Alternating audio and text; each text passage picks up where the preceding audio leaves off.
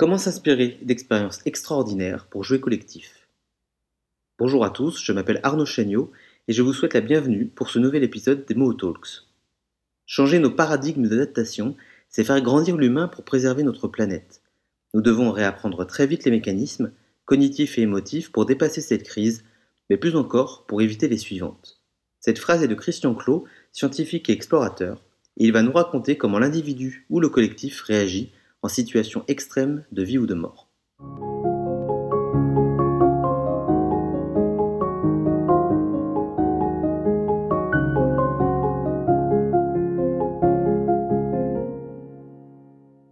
Merci beaucoup Christian d'être avec nous aujourd'hui et peut-être commencer par euh, peut-être commencer par une courte introduction. Euh, qui êtes-vous, Monsieur Clot? Moi, je mène des expéditions de recherche euh, sur la capacité humaine d'adaptation depuis maintenant pas mal d'années.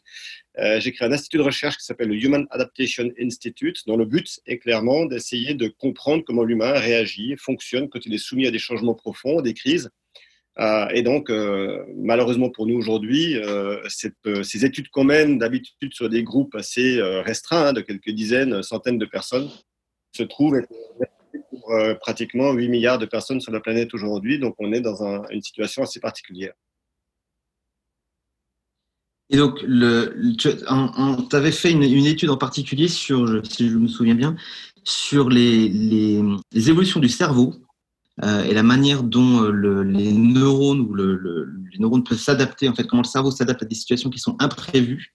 Et donc, tu as fait des expéditions individuelles puis des expéditions collectives. Est-ce qu'on peut revenir là-dessus sur le, déjà les, les premiers retours d'études que vous avez faits Oui, la, méthodologie euh, pour, pour, étudier les crises, en fait, la, difficulté qu'on a, c'est qu'il est rarement possible d'étudier une crise pendant sa survenance. On attend souvent la fin et, et souci qu'on a avec ça, c'est que, vous le savez sans doute pour vous, mais quand vous êtes euh, en mémoire euh, d'une situation, vous avez oublié et vous volontairement vous mettez de côté un certain nombre de, données, un certain nombre d'informations euh, que le cerveau ne veut pas ou ne peut pas se rappeler, et donc on n'a pas une idée de ce qui se passe.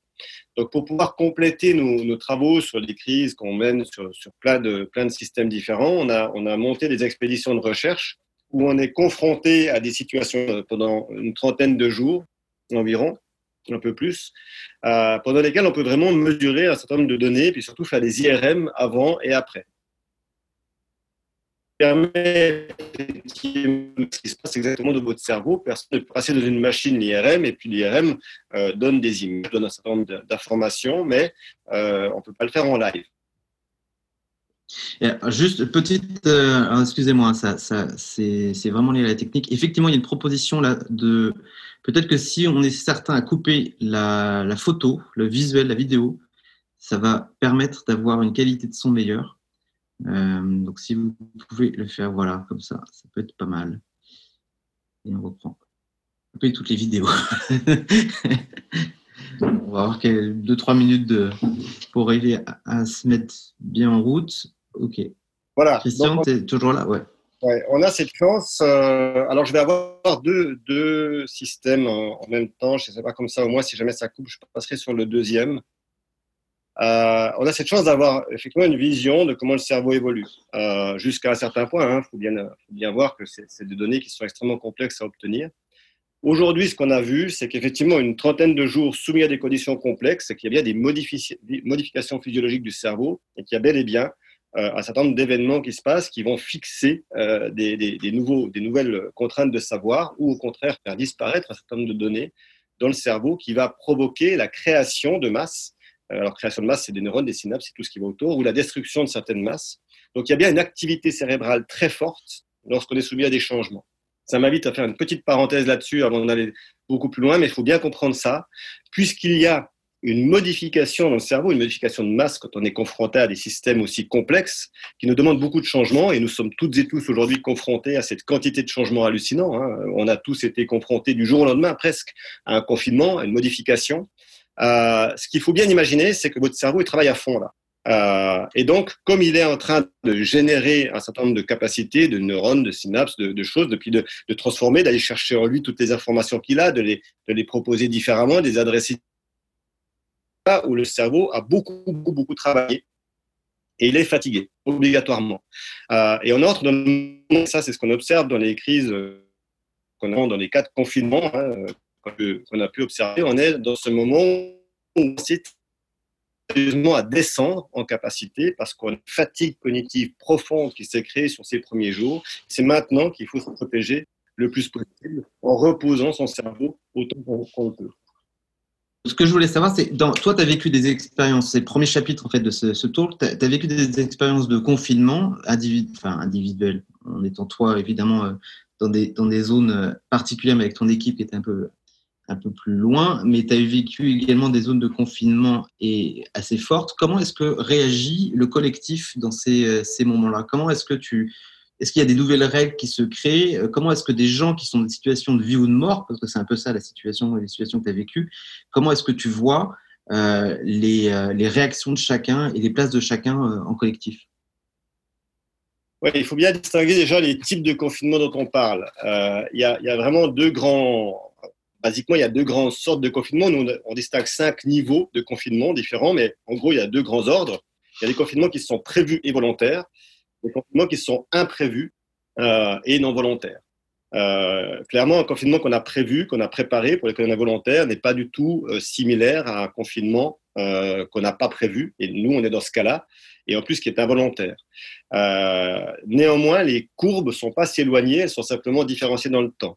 Globalement, quand on entre dans un confinement au début, euh, ou en tout cas une période de crise aussi complexe qu'un confinement tel qu'on le vit aujourd'hui, il y a les premiers jours où, euh, tout simplement, et on l'a vu, il y a une sorte de réorganisation globale, il y a une forme d'euphorie, il y a d'ailleurs des, sécrétions euh, potentiellement de, de différentes hormones, hein, dopamine, endorphine et tout ce qui va autour, parce que tout simplement, ben, il y a une forme d'excitation, même si on n'est pas content de ce qui arrive, par le fait que tout est nouveau et qu'il faut se réinstaller. Et le cerveau, il aime bien ce qui est nouveau. Donc, il est finalement pas forcément mécontent à la base de devoir générer quelque chose et de trouver des solutions. Euh, et, ensuite, par contre, euh, bah, suivant le type de confinement, si c'est un confinement volontaire, bah, on va se mettre dans un mode de fonctionnement qu'on a prévu à l'avance, qu'on a organisé à l'avance. Alors qu'un confinement involontaire comme le nôtre va demander dans un premier temps de réorganiser un système de fonctionnement. Euh, et pour certaines et certains, ça va être de se laisser complètement aller, de plus s'habiller, d'autres, ça va au contraire d'être très rigoureux, d'organiser sa journée comme si c'était un, système militaire. et clairement, si on est en société, si on est en groupe, il n'y a pas de miracle. Euh, comme on est soudainement 24 heures sur 24 ensemble, et même pour les couples ou les familles qui vivent aujourd'hui un confinement, bah, vous l'avez sans doute vu, euh, il y a une grande différence entre se voir le soir, le matin, et puis être séparé la journée, par exemple, parce que l'un ou les deux vont travailler, euh, que d'être 24 heures sur 24 au même endroit, de devoir combiner le travail de l'un et le travail de l'autre, de devoir gérer les tâches qu'on n'avait peut-être pas l'habitude de gérer.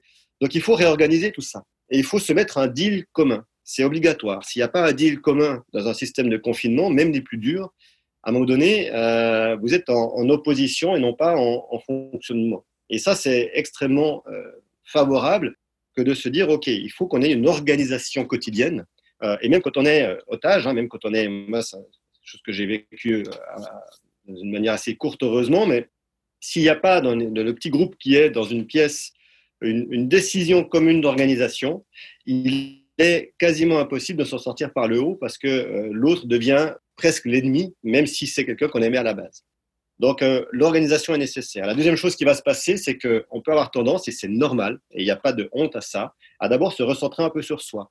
C'est-à-dire qu'en gros, euh, d'abord, face à un confinement, on l'a vu d'ailleurs, les gens, le premier réflexe, c'est comment je me, je me protège. Donc, est-ce que j'ai assez à manger? Est-ce que j'ai assez à boire? Est-ce que j'ai alors ça, c'était le gag du jour, mais assez de papier de toilette, mais dans un sens, ça montre bien aussi ce, besoin qu'on a de, de, se, protéger, de créer, de préserver l'espace de vie qu'on connaît bien.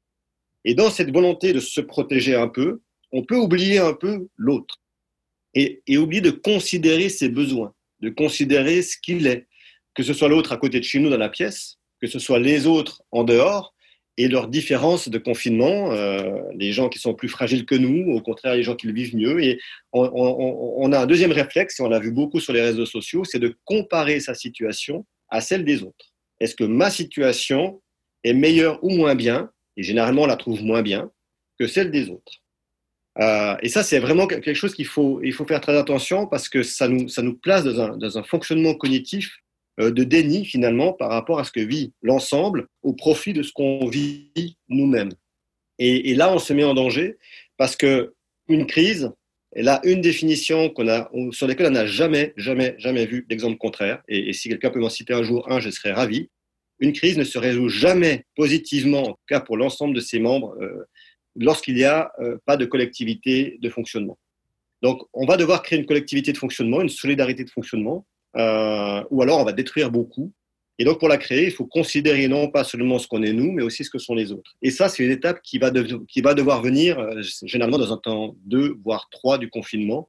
Euh, mais d'abord, il faut passer par une deuxième étape intermédiaire, qui est celle qu'on va vivre aujourd'hui, là, maintenant. C'est l'étape de la fatigue, où on a beaucoup donné pour préparer, se mettre en état de ce confinement. Et puis maintenant, il va falloir apprendre à se reposer, à prendre du plaisir, à retrouver un fonctionnement, un rituel collaboratif pour qu'on puisse justement passer à l'étape numéro 4 qui va être qu'est-ce qu'on construit avec tout ça? Est-ce que, euh, avant de passer à les premiers pas du jour d'après, est-ce que dans les expériences que tu as vues, toi, en des de, de, confinement ou de groupe isolé, est-ce que tu as vu des, euh, des, gens qui se sont vraiment euh, affirmé, découvert euh, Est-ce que tu as vu des, leaders naître? Est-ce que tu as vu des situations un peu originales qui t'ont surpris? On voit les deux. On voit les deux. Euh, on, voit des personnes qui, qui alors qu'on les pensait potentiellement solides, peuvent craquer très vite. On voit des personnes qui, qui ne donnent aucun signal d'alerte et qui tout d'un coup, d'une minute à l'autre, euh, craquent complètement. Euh, parce que parce qu'elles ont trop pris sur elles et, et, on voit à contrario effectivement des personnes qui vont être capables de, de, mieux gérer cette situation, de mieux la prendre sur elles et puis de, la dépasser plus rapidement. Tout le monde, sans exception, je pense, euh, a au début d'une grosse crise, d'un confinement, un moment de euh, stupéfaction. On parle d'ailleurs de, stupeur, de stupeur de crise. Euh, la question, c'est combien de temps va durer cette stupeur? Euh, et, combien de temps on est capable de la juguler et, de la dépasser pour commencer à considérer la situation pour ce qu'elle est? La stupeur, elle a un problème, c'est qu'elle ne considère pas la situation, elle considère sa personne dans la situation et comment j'essaie de me placer là-dedans. Donc elle n'est pas efficiente pour aider le système à s'améliorer. Elle est d'abord efficiente pour se positionner, nous, dans le système. Pour les personnes qui sont capables très vite de dépasser ce cap, ben, ça va sûrement être les personnes qui vont commencer à prendre les choses en main, plus ou moins adroitement d'ailleurs. Et puis des gens ne vont pas tout à fait le dépasser, voire même rester dans quelque chose d'incompréhension. Donc euh, le, deal, le compromis qu'on a dans la vie de tous les jours entre notre personne et le système qui nous entoure est rompu, puisqu'on est en désadaptation, à savoir qu'on n'est plus capable de comprendre complètement ce qui est en train d'arriver. Et donc on est en lutte permanente pour essayer de trouver une solution dans quelque chose qu'on ne comprend pas et sur lequel on n'a pas de maîtrise. Et là, c'est terriblement délétère pour le cerveau. Il y a une fatigue énorme qui se crée et qui va le faire petit à petit sombrer. Et c'est pour ça que tout d'un coup, il y a des gens qui craquent. Alors, pour certaines personnes, il y a des signaux préalables. Pour d'autres, il n'y en a pas du tout. Et c'est là que ceux qui vont mieux, ceux qui ont mieux réussi à dealer avec cette situation, doivent être très attentifs aux autres. Et je précise là-dessus, il n'y a pas de. Alors, il y a des gens mieux entraînés, des gens mieux préparés. Euh, mais enfin, il n'y a pas une prédisposition absolue, c'est-à-dire qu'en fonction de votre état, si vous étiez très fatigué à l'entrée du confinement, vous aurez plus de mal à le gérer, par exemple. Euh, si vous aviez beaucoup de problèmes préalables, ça va être plus difficile, ou au contraire, ça va vous donner un nouveau sens. Donc, il faut faire attention au jugement. On ne sait pas vraiment qui est le mieux capable de résister. Ce qu'on sait quand même aujourd'hui, c'est que les personnes qui ont eu l'habitude préalablement de beaucoup devoir euh, transformer leur vie, dans, le sens général du terme, et donc souvent euh, les femmes aujourd'hui résistent mieux à l'initial d'un temps comme celui-ci parce que tout simplement, elles ont, et ou des personnes, il y a aussi des hommes heureusement, euh, ont plus l'habitude d'avoir dû faire des compromis. Et, ça, c'est quelque chose qui est assez, assez intéressant euh, et ça montre peut-être d'ailleurs une différenciation sociale qu'on va devoir corriger dans, dans le futur. Est-ce que tu as eu, pour, pour, finir sur cette partie-là, est-ce que tu, tu, peux nous raconter une histoire ou quelque chose que tu aurais vécu et qui illustrerait ce que tu viens de dire? Oui, bah, je vais pas aller, je, je, je vais pas aller dans, les détails, mais euh, un des deux confinements, enfin, des trois confinements les plus, les, plus particuliers que j'ai vécu, enfin, euh, sans parler du côté otage, parce que je ne vais pas en parler aujourd'hui, mais, mais, mais c'est vraiment le, un jour de tempête où on s'est pris une tempête qui a duré 13 jours de suite. 13 jours, c'est pas, pas forcément très long, mais quand vous êtes dans une tempête avec du vent en permanence, dans une petite tente à trois, alors que vous avez à peine la place pour deux normalement, et que si un des trois doit bouger, euh, les deux autres doivent bouger avec, vous êtes dans un, une contrainte assez intéressante, en plus avec, pas forcément la nourriture que vous voulez, des difficultés à faire de l'eau. Donc voilà, c'est 13 jours où tout d'un coup, on a été confronté pratiquement d'une heure à l'autre à l'arrivée de la tempête qui a duré de manière exceptionnelle pendant 13 jours. Et là, on a vu ce, tous ces chapitres euh, du, confinement se, créer entre le début, euh, tout ce que je viens de vous raconter. Et c'est d'ailleurs cette situation-là qui, qui, qui m'est arrivée en 2004 avec une autre situation qui m'est arrivée en 2001 qui m'a donné envie de, monter ce groupe de recherche, cet institut de, recherche sur l'adaptation, parce que j'avais vu des choses assez, assez terribles, euh, assez difficiles à, comprendre à ce moment-là, et puis aussi qui ont été confrontées dans d'autres types qui ne sont pas vraiment des confinements au sens euh, euh, physique intérieur du terme, mais qui, que, j'ai observé après des, des, tsunamis ou des tremblements de terre, dans des moments de, de grand drame, où finalement le confinement ne vient pas de, de, l'état physique, mais de l'état mental concret. Et là, j'ai vu des réactions aussi qui m'ont beaucoup surpris, comme justement des gens qui euh, essayaient d'occulter complètement ce qui s'était passé pour recréer une vie totalement, alors que tout, toute leur maison était abattue autour d'eux et, ils essayaient de prendre le thé comme si de rien n'était, avec les cadavres autour d'eux. Euh, et, ça, voilà, c'est des choses qui m'ont vraiment frappé dans, la réponse que nous sommes, que notre cerveau donne quand on est confronté à ce genre de choses et, de comment on peut peut-être aujourd'hui euh, mieux se servir de ces événements pour préparer les gens à être plus adaptables à ces situations. Complètement. Et la suite de, de ces, euh, ces euh, comment dire, ces après le confinement, ce qu'on va appeler le jour d'après, euh, t'explique en fait que le, une fois que ce confinement est terminé, il faut pas brusquer les étapes, il faut avancer euh, pas à pas. Oui, moi, moi j'ai une petite inquiétude aujourd'hui. Enfin, l'inquiétude, c'est pas le terme, mais j'ai un, un, un, signal d'alerte qu'il faut bien voir, c'est que il faut comprendre que dans notre situation aujourd'hui, le confinement n'est pas la crise. Euh, le confinement est une crise, mais c'est d'abord la conséquence de la crise globale provoquée par le Covid-19. Euh, et ça, je crois qu'il faut vraiment l'avoir en tête, c'est-à-dire que nous, beaucoup de monde attend la fin du confinement, euh, avec peut-être l'idée que ce sera terminé une fois qu'on aura le droit de, ressortir et de, reprendre une vie en guillemets normale. C'est un peu plus faux dans, le cas présent, c'est-à-dire que la fin du confinement va marquer une étape dans cette crise globale provoquée par ce virus qui touche aujourd'hui, et, ça c'est vraiment quelque chose qu'il faut comprendre, euh, c'est unique quasiment dans l'histoire de l'humain, de l'humanité et du monde, puisque pour la première fois, on a, depuis ce matin à 7 heures, avec les nouvelles restrictions de, certains pays annoncées, on a 50% de la population mondiale confinée à l'intérieur de sa maison. 50% de la population mondiale et 62% qui sont dans des situations de restriction profonde. C'est quasiment unique. Euh, ça, veut dire qu'on est là face à quelque chose qui, touche bien au-delà, évidemment, de, notre personne, de la France, de l'Europe, euh, qui touche l'ensemble d'un système et, qui va donc devoir prendre du temps pour se résorber. Euh, tout est impacté, que ce soit l'économie, ça c'est sûr, le système de santé, évidemment, beaucoup plus que les autres aujourd'hui, mais ça va se résorber quand les choses vont commencer à se calmer. Mais tout simplement, le deal social que nous avons entre, les pays s'est questionné L'environnement est, aujourd'hui remis en question puisque tout le monde dit c'est génial ce confinement, euh, on est en train de protéger l'environnement parce qu'il y a moins d'activité. C'est pas faux. Il y a effectivement des marqueurs d'un environnement euh, moins impacté grâce à moins de CO2. N'oublions pas qu'aujourd'hui, euh, une centaine de pays ont commencé à déclarer qu'ils ne respecteraient plus les accords de Kyoto, les accords de Paris, et pour l'Europe, beaucoup de pays aimeraient se dégager du Green Deal qui avait été accepté par tout le monde pour pouvoir euh, reprendre et revenir à un taux économique euh, identique avant. Donc ça veut dire que pendant un temps, on risque de, faire exploser euh, tous les marqueurs écologiques qu'on connaît. Donc tout ça, ça nous invite à, vraiment réfléchir à ce qu'on veut pour l'après-crise, pour l'après, pour l'après-confinement, puis l'après-crise. Qu'est-ce qu'on a envie de construire? Qu'est-ce qu'on a envie d'en faire? Et, je, suis très méfiant de ce moment où tout d'un coup, on va sortir, on se dira, ah, c'est fini, c'est génial, je peux me jeter dessus. Donc vraiment, il faut, il faut considérer ce temps comme un temps où on doit repenser notre, notre manière d'envisager le futur et bien comprendre une chose euh, que je pense que tout le monde comprend intellectuellement, mais pas encore physiquement dans, sa, dans, son intellect et dans sa chair, c'est que ce qu'on avait avant ne sera plus jamais totalement vrai après. On, on doit accepter qu'on va devoir vivre un peu différemment et changer un certain nombre de choses et qu'on ne retrouvera pas tout à fait ce qu'on avait avant le début de cette crise.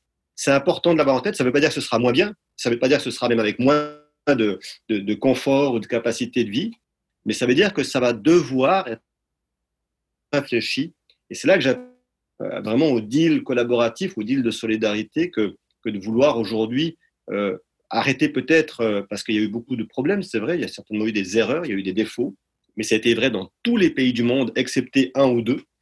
Euh, peut-être aujourd'hui, on doit, on doit passer le cap de qui à, qui c'est la faute de quoi, pour rentrer dans un cap où on va devoir essayer de se poser la question qu'est-ce qu'on va faire de ça?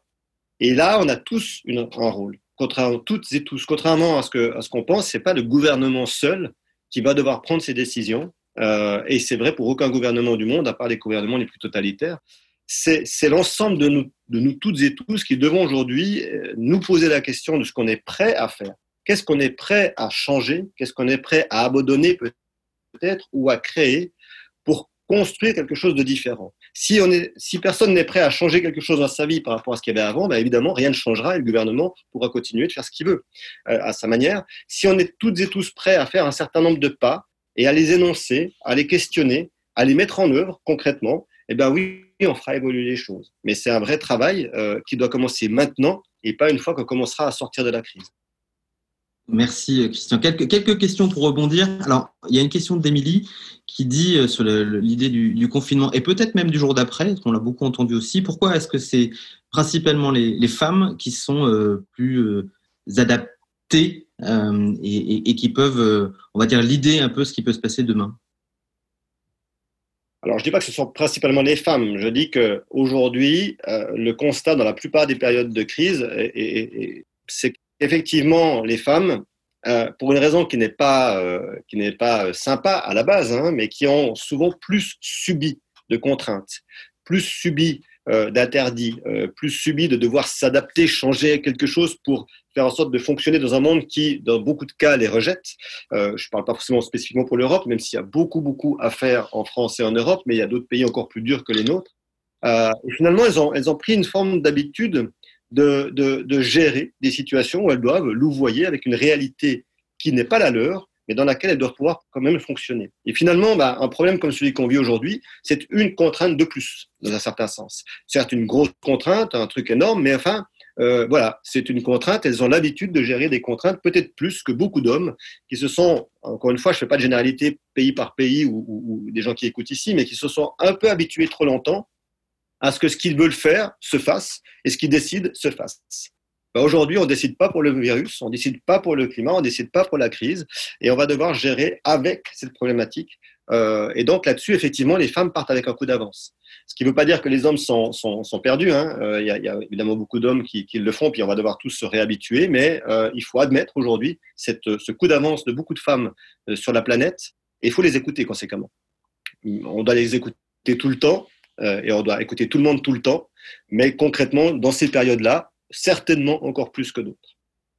Une question de Marilyn. Est-ce qu'il y a des méthodes ou des techniques épurées qui pour, euh, pour rendre plus adaptables les individus?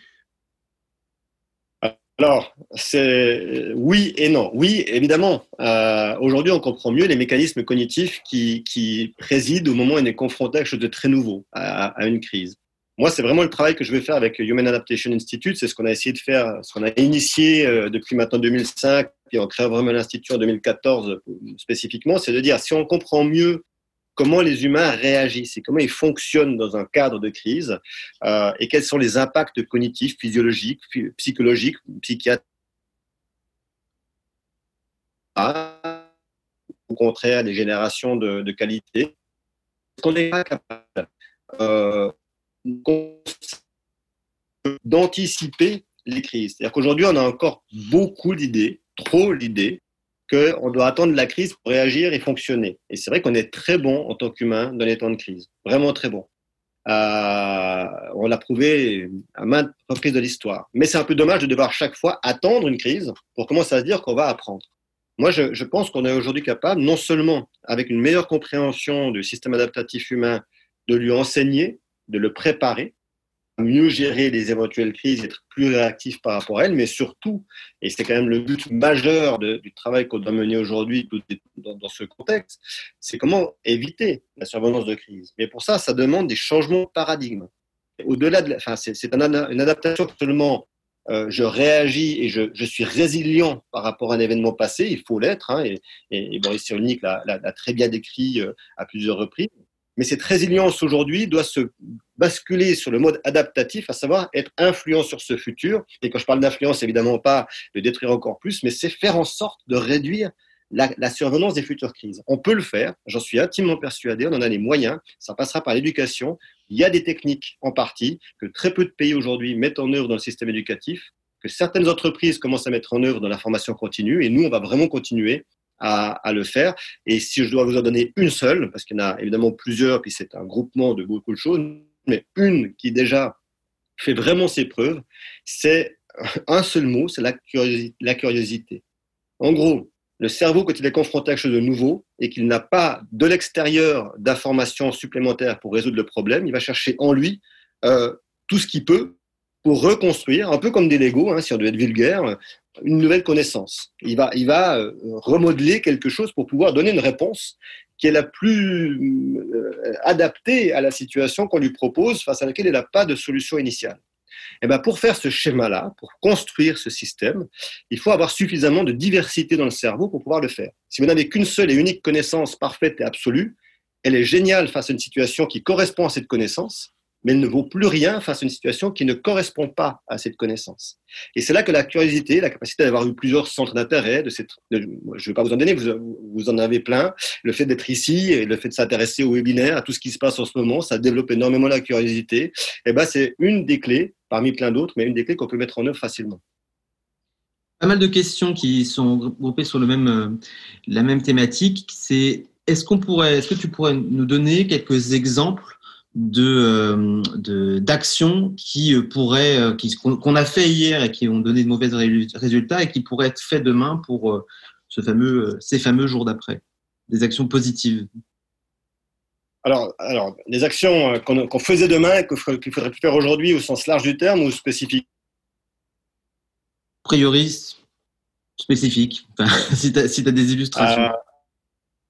Non, bah, la première illustration, bah, je pense que la première qu'on va devoir changer, et, et, ça n'a aucune attaque sur, sur le, les, les, personnes qui enseignent, hein, parce que que c'est pas leur responsabilité, mais c'est vraiment, je pense, qu'il faut changer assez profondément notre système d'apprentissage euh, pour basculer d'un système qui est encore trop basé sur la volonté des choses très euh, euh, mémorielles, à savoir je, sais quelque chose de fonctionnel absolu, euh, mais pour passer sur quelque chose qui est beaucoup plus dans la capacité de, de, de, de d'apprentissage d'émotion, d'imaginaire. Je pense que l'émotion est trop absente de l'enseignement aujourd'hui. Or, on sait bien que l'émotion est liée fondamentalement à notre volonté d'action. Sans émotion, vous n'agissez pas. Cette émotion, elle peut être une émotion très très basique, j'ai faim, j'ai pas faim, mais ça c'est plutôt une information structurelle du corps, mais vous avez ensuite l'émotion sur la raison que vous allez euh, employer pour faire quelque chose. Euh, et ça c'est fondamental. Si, vous n'avez pas un ressenti émotif, c'est difficile. Donc il va falloir questionner. Et ça c'est quelque chose qu'on peut faire, c'est comment est-ce qu'on va amener la compréhension d'une forêt et la protection d'une forêt, par exemple, dans le futur, euh, pour faire comprendre à des gens qui n'ont jamais vu d'arbres ou très peu d'arbres parce qu'ils sont dans une cité en permanence et qu'ils n'ont pas la possibilité d'en sortir leur faire comprendre ce que c'est qu'une forêt et la protéger, c'est difficile. Et ben là, peut-être qu'avec ce virus, on va pouvoir faire quelque chose. Faire comprendre de manière émotive quelque chose qui était très difficile à faire comprendre avant, que quelque chose qu'on ne voit pas, qui n'existe pas réellement, qui est microscopique, qui n'est pas tangible, peut nous mettre à genoux complètement. Donc on a ici, pour la première fois depuis très très très longtemps, un exemple très concret pour l'ensemble de la population citoyenne aujourd'hui que euh, ce n'est pas parce qu'on n'est pas impacté directement par quelque chose de lointain qu'il n'a pas une influence majeure sur nous. Euh, donc il va falloir travailler là-dessus, euh, sans, sans, faire de, de, de, misérabilisme, mais au contraire de, de savoir comment on va pouvoir s'en servir. Dans les actions qu'on peut commencer à mettre en place, puisqu'on a peut-être pour certaines et certains, alors c'est pas le cas pour tout le monde, loin s'en faut, parce que beaucoup de monde est, est, très pris, soit par sa propre condition, soit par les, les personnes qui les entourent, ou parce que tout simplement ils sont trop fragiles pour pouvoir le faire. Mais pour ceux qui ont le temps, les quelques personnes qui ont le temps, ben, il, est justement l'occasion aussi de redéfinir un peu ce qu'on veut pour, soi-même déjà dans le futur, pour les autres, et de redéfinir la notion de solidarité. Aujourd'hui, je pense que la solidarité est trop souvent considérée comme une coopération, on collabore ensemble. Pour moi, c'est pas ça la solidarité. Euh, la solidarité, c'est vraiment la capacité que nous avons de considérer l'action que nous menons à l'aune des autres et pas seulement de soi si j'achète quelque chose, quel est l'impact de cet achat sur les personnes qui l'ont produit, les personnes qui l'ont transporté, les personnes qui l'ont transformé, les personnes qui sont autour de moi. Euh, et, globalement, d'arriver à, basculer un tout petit peu, c'est un effort, il hein, faut le faire. Euh, c'est pas toujours simple, on peut pas toujours le faire d'ailleurs, mais basculer un peu sur qu'est-ce que j'impacte quand je fais un acte. Et pas seulement sur un aspect très concret et technique, ça a coûté tant de CO2. Aujourd'hui, moi, j'entends beaucoup euh, dire, bah, ce paquet de café, il a coûté tant de CO2, donc on va compenser le CO2. Je suis désolé, c'est une aberration, la compensation du CO2. C'est-à-dire qu'en gros, ça nous dit, produisez du CO2, et on mettra 2 francs sur un, sur un compte pour dire qu'on a compensé le CO2. Ben non. Euh, on doit avoir une vision de l'impact beaucoup plus large que ça, sur l'impact du vivant, l'impact des humains et l'impact euh, du système global à chaque fois qu'on fait une action. Euh, c'est difficile, ça demande beaucoup de travail, mais c'est quelque chose qu'on peut commencer à mettre en place aujourd'hui. Euh, une autre question, et tu as un peu répondu, qui est de dire il y a eu des fléaux tous les siècles qui ont affecté la, population mondiale. Pourquoi celui-ci est, est, différent des autres? Mais tu as commencé à l'expliquer en disant on voit en fait, c'est quelque chose qui était lointain et qui nous arrive, et qu'on n'avait pas vu, qui était impalpable, en fait. Non, pourquoi il est différent des autres? Euh, Il y a beaucoup de raisons qui font que c'est un, événement différent des autres. Euh, il, y a, trois éléments, je pense, qui, peuvent répondre au fait qu'en tout cas, pour l'Occident, j'insiste là-dessus parce qu'il faut, être très prudent sur euh, malheureusement des, épidémies. Euh, certains pays en vivent régulièrement et de manière profonde, notamment un certain nombre de pays d'Afrique. Et finalement, ils ont une sorte de, fonctionnement habituel qui est un peu plus euh, défini par rapport à ça, une habitude en fait. C'est des pays comme le Japon qui ont des tremblements de terre, qui s'y préparent beaucoup. Euh, donc on n'est pas tous préparés de la même manière. Ce qui fait la grande différence de ce virus sur, sur d'autres pandémies, sur d'autres catastrophes qui ont eu lieu. D'abord, et, alors c'est pas du tout pour, mais, mais il touche de manière sans aucune euh, euh, différenciation tout le monde, quasiment. On dit qu'il y a des gens qui sont un peu plus moins sensibles que d'autres, mais non, il touche tout le monde. Il arrive à un moment donné dans notre histoire où ça fait des décennies qu'on n'a plus de problèmes majeurs. Et j'insiste là-dessus, quand, quand, on disait avant, oui, mais non, mais plus rien ne va et tout ça, on était très loin de, de, ce que va provoquer ce virus. Il nous touche à un niveau qui est d'une profondeur extrême parce qu'il nous remet euh, face à nos problèmes immédiats. Le, dernier grand, les derniers grands problèmes qu'on a eu qui peuvent être euh, d'équivalence, ça peut être des guerres mondiales comme il y a eu les deux guerres euh, mondiales de, de, l'an dernier. On a eu la guerre d'Algérie, mais elle n'était pas vraiment chez nous, elle était, elle était un peu décalé. On a eu euh, un certain nombre d'événements, des crises économiques comme en 2008, mais en réalité, ça n'a pas été très palpable.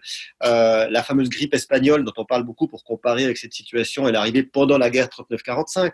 Donc elle a tué beaucoup, mais finalement, c'était un événement parmi toute la guerre. Là, on est tout d'un coup, depuis des décennies, dans une volonté de nous surprotéger de refuser le risque, de refuser finalement même la mort, dans un certain sens. On essaie de, de repousser au maximum la mort. Et là, tout d'un coup, on a quelque chose qui arrive et qui remet tout ça à plat et en question. Donc c'est très impactant.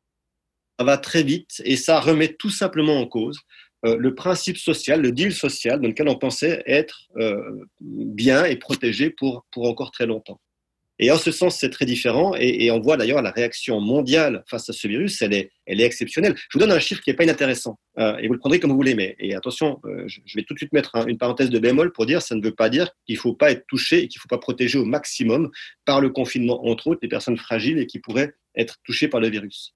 Mais on est moins mort en France au mois de mars en 2020 qu'au mois de mars en 2018 ou en 2019. Chiffre INSEE à l'appui. Euh, ça veut dire qu'aujourd'hui, on n'a pas une quantité de, décès supplémentaires à euh, la moyenne habituelle. Ça s'explique par plein de raisons. Hein.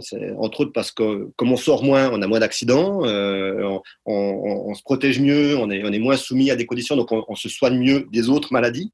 Euh, donc c'est plein de raisons. C'est, pas parce que le virus ne tue pas, hein, mais, parce qu'il y a d'autres raisons qui font qu'à côté de ça, on est mieux protégé. Donc finalement, c'est pas le problème de la quantité de morts qui inquiète, euh, ni même de l'impact des morts. C'est vraiment l'impact que ce que moi je peux aussi être touché euh, et ça va très vite. il y a un dernier phénomène, et c'est le troisième, c'est tout simplement qu'on est capable aujourd'hui de, de, communiquer sur tout et à toute vitesse et que les gens, on a désappris à l'humain partout dans le monde à vérifier à contrôler sa manière de, recevoir l'information. Euh, et j'ai envie de vous poser la question d'ailleurs, euh, combien de fois vous avez, alors que vous avez lu une information sur Facebook par un ami proche, avez-vous été vérifié l'information qu'il vous a donnée euh, ailleurs que par cet ami? Parce que quand ça vient d'un ami ou d'une personne à qui on a confiance, on ne vérifie plus l'information. Le problème de ça, c'est que nous, nous, toutes et tous, nous diffusons des fausses informations même quand on essaye d'être super précis, de faire super gaffe, parce qu'il y en a tellement des informations qu'on a vite fait d'en diffuser une fausse. Donc là, on a vraiment aussi un dernier problème, c'est que nous, ne sommes plus tout à fait à même de vérifier complètement nos sources informatives. Et conséquemment, si on ajoute tout ça et qu'on les empile, on arrive à cette sorte de, petite panique qui, s'est créée au début de, l'arrivée de ce confinement et de ce virus, euh, parce que tout simplement, on ne sait pas ce qui est vrai, ce qui n'est pas vrai. Il est très difficile de faire la part des choses. Euh, on entend tout et, son contraire. Et aujourd'hui, il va falloir prendre ce temps de, revenir un peu à euh, une considération de compréhension de l'information qu'on nous donne d'où elle vient, de confiance en l'information. Euh, très difficile parce que bah, on voit bien avec les théories du complot qu'il est difficile d'avoir confiance. On a quand même 25% de Français et Françaises qui pensent que le virus a été créé de toutes pièces, dont beaucoup d'entre eux parce qu'il a été créé en France. On l'a importé en Chine et le faire revenir ici. 25% de la population. Euh, c'est beaucoup, c'est beaucoup. Euh, ça veut bien dire qu'aujourd'hui, on doit, redonner une confiance aux organes de diffusion d'informations, et ça, ça va être un vrai travail aussi à faire, euh, qui n'est pas simple.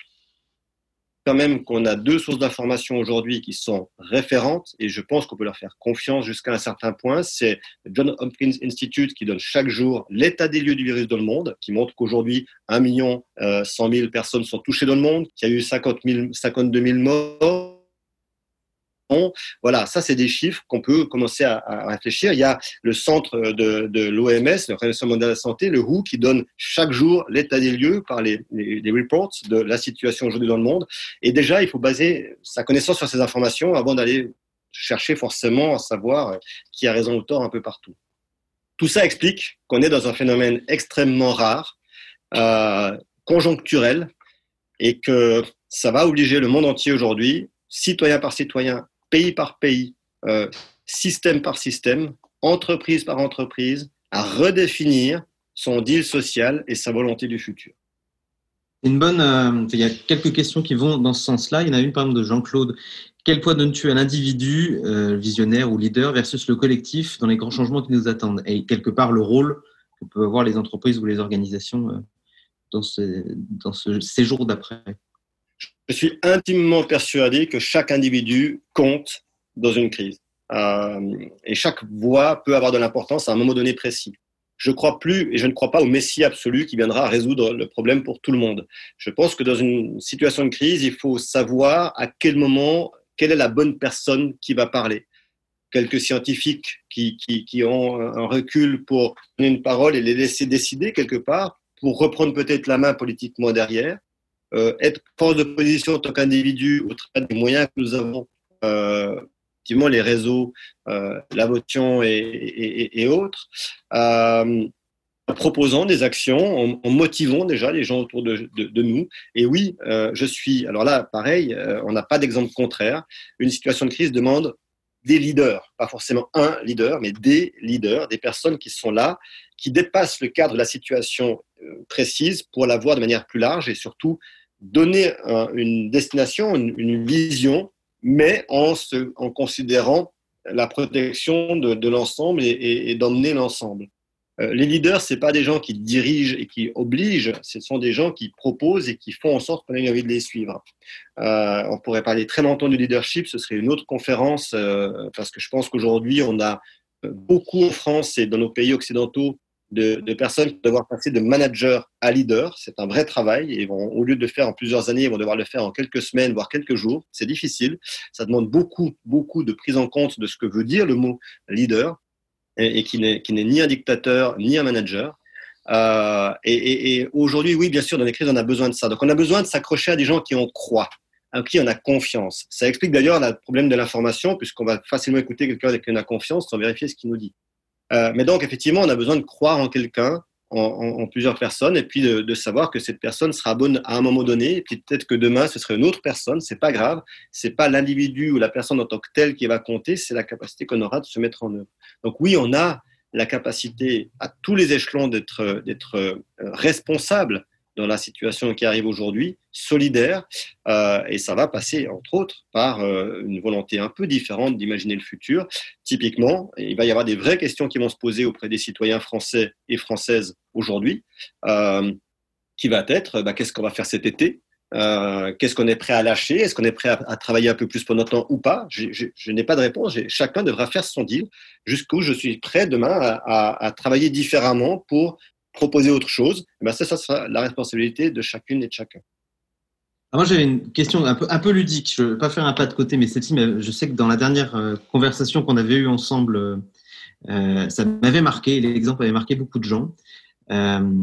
C'était là, dans les éléments de groupe, en fait, toi, tu as vécu une situation avec un animal, il y a, pas très, il y a plutôt longtemps, où vous étiez un groupe devant dans une situation qui était une situation particulièrement dangereuse et en fait, les, les réactions de chacun ont été euh, euh, disparates. Et en fait, la position de leader, tu toi, tu l'as reprise, en toute humilité. Je ne veux pas teaser tout le truc, mais c'est l'histoire de l'ours. Euh, et en fait, tu l'as reprise et tu l'as, adaptée de manière différente. Et ça a vraiment, moi, ça m'a, ça m'a, expliqué ce que c'est que vraiment être leader dans ces, ces positions-là. Est-ce que tu, tu pourrais l'expliquer, tu pourrais la raconter cette histoire? Essayer de faire ça vite parce que il y a eu deux situations, deux moments différents de ma vie où j'ai été confronté à des polaires à, des, à, des, distances très proches, euh, au Spitzberg entre autres, et dans une situation effectivement où euh, euh, il se trouve qu'on avait fait une découverte scientifique qui nous, avait bien plu, on était assez contents, donc on était un peu euphorique, on était un peu distrait en, revenant jusqu'au camp de base et malheureusement, un ours polaire qui était couché dans une petite dépression, euh, on l'a pas vu parce qu'on était encore une fois pas tout à fait attentif, donc on a fait une erreur, comme souvent, hein, les, crises commencent souvent par des erreurs, euh, et on s'est retrouvé tout d'un coup avec un ours polaire qui s'est levé devant nous, à quelques mètres de nous, euh, prenant. Donc oui, c'est pas très agréable parce que les ours polaires qui sont des beaux animaux et, qu'on doit protéger au mieux. C'est aussi quand même, euh, en tout cas 10 mètres, euh, euh, des animaux réellement dangereux qui sont parmi les seuls qui peuvent attaquer l'homme sans raison parce qu'ils sont plus forts que nous. Et donc la question, c'est qu'est-ce qu'on fait dans cette situation, effectivement? Il y, a, y, a, des réactions divers et variés, il y a la stupeur et tout ça, mais il se trouve que, en l'occurrence, et, encore une fois, euh, j'allais dire, ne reproduisez pas chez vous ça chez vous à la maison, et même pour les personnes qui malheureusement un jour se retrouvent dans une zone polaire, ça ne marcherait pas forcément que dans ces cas. Euh, j'ai trois personnes devant moi, moi j'étais derrière, il y avait trois personnes, trois quatre personnes encore derrière moi, et donc il y avait quelque part des gens entre l'ours et moi, et j'aurais pu me dire euh, chouette, allez-y les gars, et nous on s'en va. Euh, je rigole. Mais euh, et donc donc la situation était un peu compliquée. Euh, d'autant plus. Alors moi j'ai un.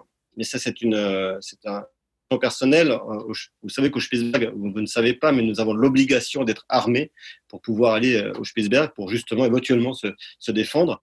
Euh, mais je précise juste pour les personnes qui ne connaissent pas la loi là-bas, c'est que si vous abattez un ours avec un fusil, euh, ce sera considéré comme un crime humain et jugé de la même manière et enquêté de la même manière. Donc vous n'avez pas le droit juste parce que vous avez envie de tirer sur un ours officiellement.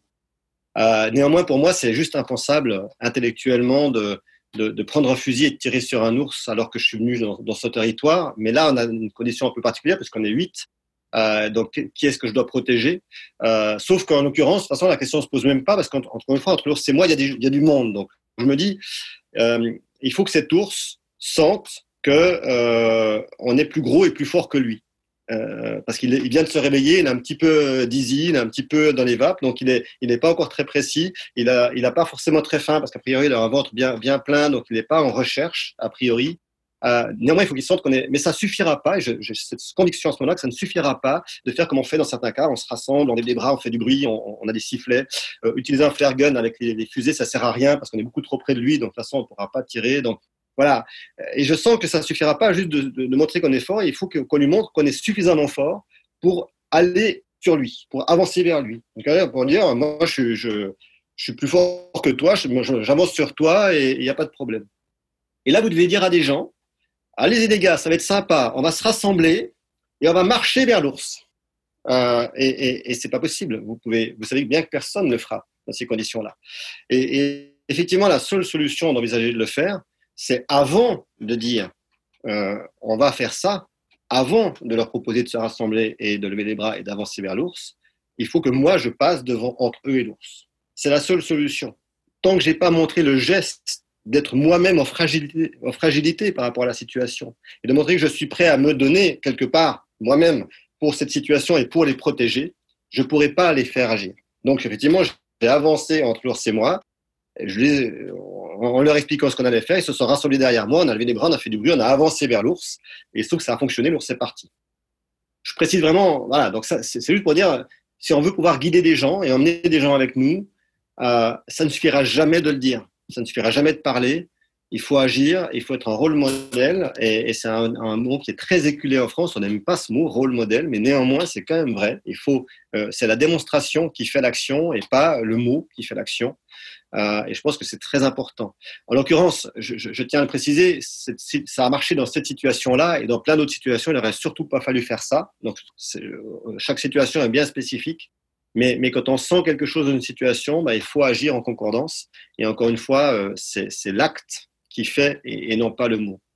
c'est ça que tu voulais Si, si, si, pour moi, c'est la meilleure illustration euh, de ce que veut dire effectivement euh, être leader, enfin, ou en tout cas jouer le, rôle de leader. Et puis, je pense que pour euh, les jours d'après, il y a des questions qui sont là-dedans, les initiatives qu'on peut faire. C'est une belle illustration aussi, c'est pouvoir ne pas dire il faudrait que, mais pouvoir enclencher le premier pas. il y a Lucas euh, qui a nommé tout à l'heure une initiative intéressante qui s'appelle La Base. Euh, voilà, c'est des, des, actions, des mouvements qui font que euh, les, les, premiers pas et ensuite on, on suit, on suit ça et, on peut vraiment faire en sorte que les choses changent. Pour, il nous reste 10 minutes. Il y a, dans les études que tu avais réalisées, il y a un, mot-clé qui revient beaucoup et qui, je pense, va être fondamentalement stratégique et nécessaire dans les jours qui vont suivre, c'est le, terme de diversité. Euh, est-ce que tu peux expliquer en quoi euh, cette notion de diversité, d'abord, euh, elle est nécessaire pour, pour le cerveau et pour les situations que tu as pu voir, en quoi c'est une composante absolue? Et pourquoi est-ce qu'il y a un danger demain de jouer cette, encore cette diversité et puis pourquoi est-ce que c'est nécessaire de ne pas l'oublier?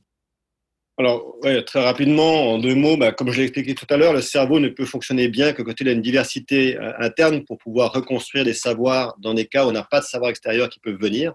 Donc, plus on a de diversité dans le cerveau, de, de compétences différentes, et encore une fois, on ne sait pas laquelle ou lesquelles seront les plus utiles à quel moment. Est-ce que c'est, est-ce qu'avoir joué du piano peut être utile face à une situation de crise? Ben oui, parfois. Est-ce qu'avoir vu une peinture? Est-ce que, euh, est-ce qu'avoir savoir une langue? Est-ce qu'avoir appris les mathématiques? Est-ce qu'avoir appris le latin? Bon voilà. Qu'est-ce qui va être le plus utile? Personne ne peut le dire, mais plus il y en a, euh, plus c'est divers, mieux ça va être adaptable aux situations nouvelles. C'est vrai pour le cerveau. Et puis si on réfléchit de manière un peu plus générale, imaginons un superbe groupe euh, de jeunes hommes blancs aux yeux bleus, pour ne pas prendre d'exemple référent dans l'histoire, euh, mais bien, bien tous pareils, qui ont tous la même éducation, le même savoir et la même compétence. vous les mettez sur un terrain de football et vous leur demandez de jouer au football maintenant. Euh, sauf que le problème, c'est que ces gens-là, euh, ces blancs, euh, blancs avec des yeux bleus, ils ne savent jouer absolument qu'au golf. Et c'est tout ce qu'ils ont appris dans leur vie.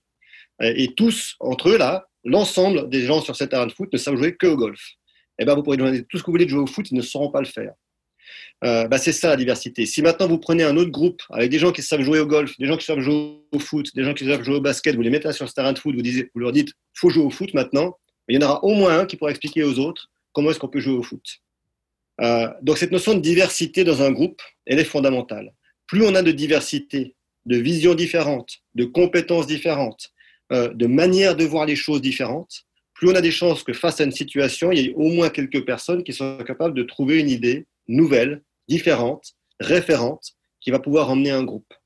Donc je pense qu'aujourd'hui, on doit redéfinir à, fond hein, la notion de diversité, euh, je sais malheureusement que cette crise, c'est évident déjà, et, j'en suis extrêmement peiné parce que c'est un sujet qui me touche énormément, va encore plus rendre la tâche des migrants difficile aujourd'hui. Euh, puisque maintenant le virus en plus arrive en Afrique, donc on va encore avoir plus envie d'empêcher des personnes venant d'Afrique, par exemple, ou de Syrie ou d'autres, d'arriver chez nous, euh, parce que non seulement déjà on, on, avait peur avant, mais on aura encore plus peur maintenant. Euh, donc ça va encore plus réduire cette, cette, capacité de mixité territoriale, cette capacité de mixité. On voit les pays qui se sont mis sous cloche, réenfermés sur eux-mêmes. On voit les États-Unis euh, qui sont encore qui s'enferment de plus en plus, euh, le, et, d'autres pays, même en Europe. Hein, on a on a des pays qui ont pris des, des décisions gravissimes sur euh, sur la liberté aujourd'hui, absolument liberticide. Euh, et, et, et c'est embêtant parce que au contraire, au de cette crise, on va avoir besoin du plus de diversité possible, du plus de vision possible et du plus de capacité possible. C'est pour ça qu'aujourd'hui, plus que jamais dans l'histoire, même si ça aurait dû être fait tout le temps, et je réinsiste là-dessus, et c'est pas parce que euh, je, veux être, mais, mais, mais, mais on doit complètement mettre de côté euh, les éventuels reliquats en Europe et, malheureusement dans le monde, il y a beaucoup plus que ça, de, de, voir différemment les femmes et les hommes. On a besoin fondamentalement de l'ensemble des personnes avec la même compétence, qui la mettent au service d'eux, avec la même écoute des uns et des autres. Qui aura la bonne idée?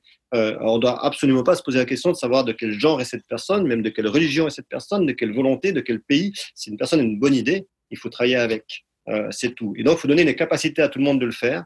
Et c'est là que l'éducation va avoir un énorme rôle dans le futur. Mais encore une fois, ça veut dire que nous, on doit se battre réellement pour ne pas s'enfermer sur nous-mêmes.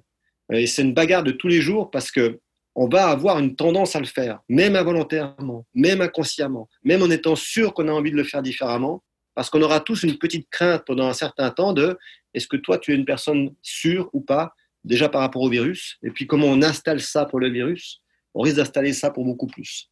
Donc, il faut être très, très prudent là-dessus, dans le futur, et on doit, tous être vigilants là-dessus. D'accord, et j'en profite euh, pour reboucler sur euh, la raison pour laquelle on a fait effectivement ce talk, c'est que l'enjeu de diversité, c'est vraiment l'enjeu de mots, et c'est même un rappel de ce qui s'est passé sur le DIDEN, donc recréer en fait cette diversité et recréer des mouvements qui sont forts, sur lesquels on va pouvoir travailler sur des projets forts. Euh, toi, juste sur adaptation, tu es en Normandie, adaptation aujourd'hui. Euh, tu as pas mal de partenaires normands. Euh... Non, non je, tout de suite, on a un partenaire à Caen, mais sinon, la plupart des partenaires sont à Caen. Dans le... À Caen, effectivement, c'est à Caen, à Caen. Autant pour moi. C'est à Caen. Et donc, je voulais euh, reboucler sur l'étude que tu es en train de faire aujourd'hui. Euh, et peut-être les, réexpliquer et peut-être demander aux gens de pouvoir la partager euh, c'est une étude sur les, comportements lors du Covid. Absolument. Là, un peu comme je le disais, comme on est, dans cette situation très particulière aujourd'hui, hein, d'avoir un, un contexte où malheureusement on a la crise, mais pour nous presque heureusement on peut l'étudier pendant. C'est-à-dire qu'on a voulu mettre en place avec, euh, avec différents laboratoires, instituts et, universités une étude tout de suite, sans attendre la fin. Donc on a fait en cinq jours ce qu'on fait normalement en six, sept mois dans les sciences sociales, à savoir de monter une étude complexe euh, qui va durer plusieurs mois et certainement années, euh, où on peut questionner cette, cette évolution, cette adaptation, cette manière différente que chacune et chacun aura de, de s'opérer, de s'adresser à cette crise et d'en faire quelque chose ou pas et, de voir comment ça évolue. Donc, on a monté cette étude, cette étude qui s'appelle CovAdapt. Alors, c'est pas tout à fait avec les mêmes partenaires que j'ai dans d'autres cas de figure avec Adaptation Institute, où on travaille vraiment sur le, la cognition, donc le haut cerveau, qui est avec la, le laboratoire de neurosciences cognitives de l'École normale supérieure ou, des, ou, des, gens comme ça. Là, on est, on est avec le CERMES 3, le centre santé, on est euh, avec, euh, avec des universités, on est avec Adaptation Institute, on a, on a un groupe de psychologues, de psychiatres, euh, de, de, spécialistes de la, de la logistique et, de la, et du fonctionnement et des crises. Et on a monté un, concept d'étude euh, euh CovAdapt, donc vous pouvez trouver sur Internet, euh, sur le site de Human Adaptation Institute, par exemple. Donc le site, c'est adaptation-institute.com, on vous le, mettra. Et ça nous permet tout simplement de mieux comprendre et de mieux suivre cette crise euh, hebdomadaire, de manière hebdomadaire pour d'abord alerter si on voit qu'il y a des, chutes cognitives trop profondes, hein, s'il y a tout d'un coup trop d'alertes, de, de, de, de, dépression, de problèmes, mais surtout d'imaginer le futur, de voir comment on va pouvoir se utiliser au mieux les informations recueillies aujourd'hui pour, comme je le disais tout à l'heure, former différemment les gens à la crise et les rendre plus à même non seulement de prévenir les, les crises futures, mais de les éviter au maximum euh, par des procédures d'évitement parce qu'on aura changé nos paradigmes humains. Donc cette étude, elle a vraiment ces buts-là. Elle complète beaucoup d'autres études qu'on a déjà menées euh, à différents niveaux chez Adaptation Institute. Euh, donc je pense que euh, ça va nous renforcer en tout cas dans, dans la capacité qu'on aura de comprendre les événements, ceux-là, mais plus globalement de crise en général. Daniel nous demande est-ce qu'on aura les résultats de cette étude en y participant? Oui, alors déjà, nous, chez Adaptation Institute, on a un principe simple, c'est qu'on est open source, donc tous les résultats sont donnés, ouverts et, présentés, mais qu'en plus là, et, le gouvernement a, pour ça, et d'ailleurs c'est une demande de, l'OMS, et je pense que c'est une demande très intelligente et très très très, importante, à demander d'ouvrir l'ensemble des études menées, au sujet du, du, du Covid-19, du, coronavirus, à l'ensemble de la population et de la société. Aujourd'hui, en France et en Europe, il y a, il y a plusieurs dizaines d'études qui se sont montées, euh, diverses et variées, en sciences sociales, en sciences du comportement, en, et, et, quelque part, ça montre bien qu'on est capable de le faire, qu'il y a une vraie diversité scientifique qui s'écrit autour de ça. Euh, il faudra qu'on travaille tous et toutes ensemble au maximum, les, les, les, responsables de ces études, pour que chacune ait sa spécificité, mais serve toutes les autres et qu'on puisse avoir la plus grande vision possible. Et, finalement, euh, personne n'a la bonne réponse hein, dans une situation comme ça. Donc, euh, quelque part, encore une fois, j'insiste là-dessus, chaque citoyenne et chaque citoyen a euh, son mot à dire, une influence à avoir. Et nous, on a pas mal de retours quand les gens participent à notre étude comme, comme Adapt qui nous disent euh, bah, tiens, ça m'a obligé à réfléchir. Euh, alors vous allez me dire, le but d'une étude, c'est de comprendre et pas de faire réfléchir, mais il se trouve que la situation est tellement complexe qu'on doit aussi redéfinir un peu ce qu'est la science aujourd'hui, la science en marche, la manière de s'adresser au public, la manière d'essayer de le comprendre. Euh, on peut plus attendre six mois pour monter une étude, on doit le faire là dans l'instant. Donc il y a sûrement des erreurs, il y a sûrement des biais, mais ça permet d'inclure beaucoup plus les humains les, habitants, les citoyennes et les citoyens dans un programme de recherche pour que finalement ce soit bien l'ensemble de la société qui se pose la question de ce qu'on va en faire et pas seulement quelques personnes, scientifiques ou pas, dans un coin euh, qui, sortent quelque chose qui n'est utile à personne. Donc oui, euh, longue réponse pour répondre à ça, mais bien sûr, ce sera accessible à tout le monde. Ok, merci Christian. Alors juste pour finir, euh, avant de, de vous remercier collectivement. Donc, Valia va réouvrir tout à l'heure, tout à l'heure, pas tout de suite Valia, mais dans quelques secondes, les micros de chacun. On va, on va tenter un applaudissement général. Euh, juste avant, euh, Valia va vous remettre dans conversation euh, le lien vers la prochaine prochain mot talk avec Gilles Boeuf. Et pour vous pour teaser un petit peu, je vais vous lire le, le, contenu. Alors oui, je, vais te redonner la parole, Christian. Juste, je vais lire le contenu. Saviez-vous que lorsqu'un arbre est trop brouté par un animal, il devient non seulement immangeable durant quelques heures, mais prévient ses congénères sur deux kilomètres qui suivent le même comportement? Savez-vous que les chimpanzés dans la forêt africaine protègent et aident un animal blessé ou amputé en lui donnant un accès privilégié à l'alimentation et que le pire des prédateurs chez les poissons viennent faire la queue? Devant quelques petits poissons spécialistes du nettoyage dans une superbe organisation d'entraide. Pour ce second épisode, Moho, Make Sense, Madines et Hello Tomorrow vous invitent le biologiste Gilles Boeuf jeudi 9 avril à 18h pour un second live extraordinaire. Donc j'espère que vous serez avec nous à ce prochain live. Un mot pour finir, Christian? J'en donne la parole. Deux mots. Le premier, c'est euh, soyez là pour Gilles Boeuf parce que je pense sincèrement que c'est un des plus grands scientifiques euh, français aujourd'hui, de ceux qui a la, plus grand prisme de périmètre de compréhension euh, de, notre système et du besoin d'aujourd'hui. Euh, c'est vraiment quelqu'un qui a beaucoup, beaucoup à dire et qui n'est pas assez écouté, clairement. donc, c'est quelqu'un que j'admire énormément. Euh, et, et j'étais ravi d'être là personnellement aujourd'hui, de, vous voir aussi nombreux et nombreux. Et encore une fois, ben, continuez de, suivre. Hein. Vous pouvez me suivre sur Facebook, sur LinkedIn, sur, euh, Instagram et je ne sais pas quoi d'autre. Euh, continuez de suivre toutes les personnes. Il y en a plein aujourd'hui qui se mobilisent pour proposer des, webinaires, des, actions, des, de la collaboration. Donc vraiment, c'est fabuleux aussi. À côté de, tous les drames, c'est fabuleux de voir tout ce qui se passe. Donc soyez acteurs de ça. Je suis sûr que vous l'êtes déjà. Et merci d'avoir été là. Et on ouvre les micros et bravo.